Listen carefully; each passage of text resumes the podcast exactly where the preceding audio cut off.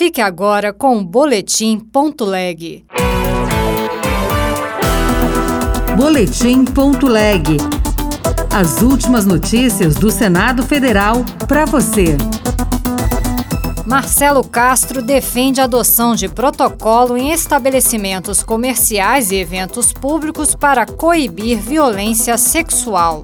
Isso diz respeito, principalmente, às agressões sexuais sofridas pelas mulheres em bares, restaurantes, é, festivais, casas noturnas. Senado vai analisar medida provisória que reduz taxa cobrada sobre envio de dinheiro ao exterior. Eu sou Regina Pinheiro e este é o Boletim Ponto Leg. Chegou ao Senado a medida provisória que reduz o imposto cobrado sobre a remessa de recursos ao exterior. A matéria será votada pelos senadores logo após o Carnaval. Repórter Pedro Pincer.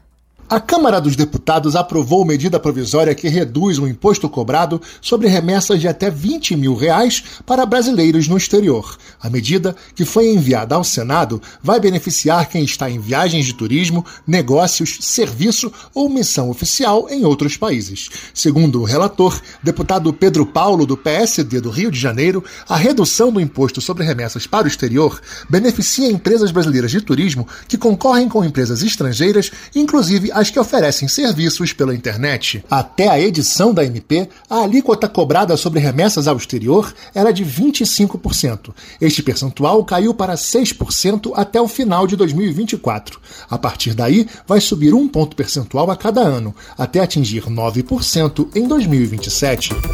O senador Irajá quer criar a Frente Parlamentar para a aproximação com o BRICS. Repórter Janaína Araújo. Projeto apresentado pelo senador Irajá, do PSD do Tocantins, cria a Frente Parlamentar de Relacionamento com o BRICS, sigla que designa o agrupamento de países formado por Brasil, Rússia, Índia, China e África do Sul. A frente parlamentar proposta será integrada pelos senadores que fizerem sua adesão e terá duração indeterminada.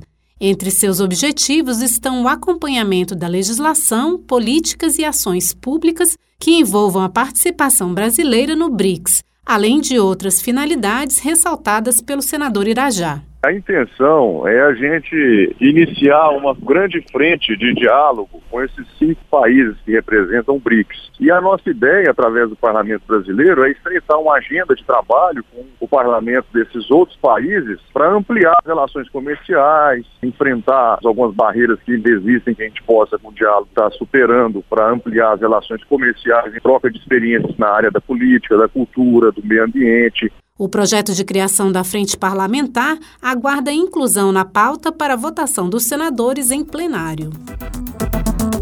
A definição de um protocolo para tentar reduzir a violência sexual em estabelecimentos comerciais e eventos públicos é o tema de um projeto apresentado pelo senador Marcelo Castro. As informações com o repórter Luiz Felipe Liázebra. O senador Marcelo Castro, do MDB do Piauí, apresentou um projeto que institui o protocolo Não Nos Calaremos, que busca prevenir, identificar e lidar com casos de violência sexual ou de gênero em estabelecimentos e eventos abertos ao público. Para ele, a prática que já existe em outros países também deve ser popularizada no Brasil. Isso diz respeito, principalmente, às agressões sexuais sofridas pelas mulheres em bares, restaurantes, é, festivais, casas noturnas. E vocês estão vendo o exemplo que acontece na televisão. Todo dia está se citando esses casos aí. Isso já existe em alguns outros países do mundo e nós estamos querendo instituir aqui também no Brasil. Esperamos aprovar isso brevemente no Congresso Nacional. Além disso, todos os funcionários do estabelecimento deverão receber treinamento de no mínimo quatro horas para saber quando identificar os casos de agressão e como prestar apoio às vítimas de forma humanizada. O governo federal anunciou que o salário mínimo será reajustado para R$ 1.320 a partir de 1 de maio, Dia do Trabalhador, um aumento de 1,3% em relação aos atuais R$ 1.302. Outras notícias estão disponíveis em senado.leg.br barra rádio.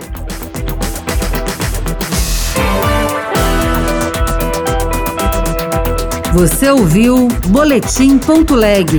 Notícias do Senado Federal.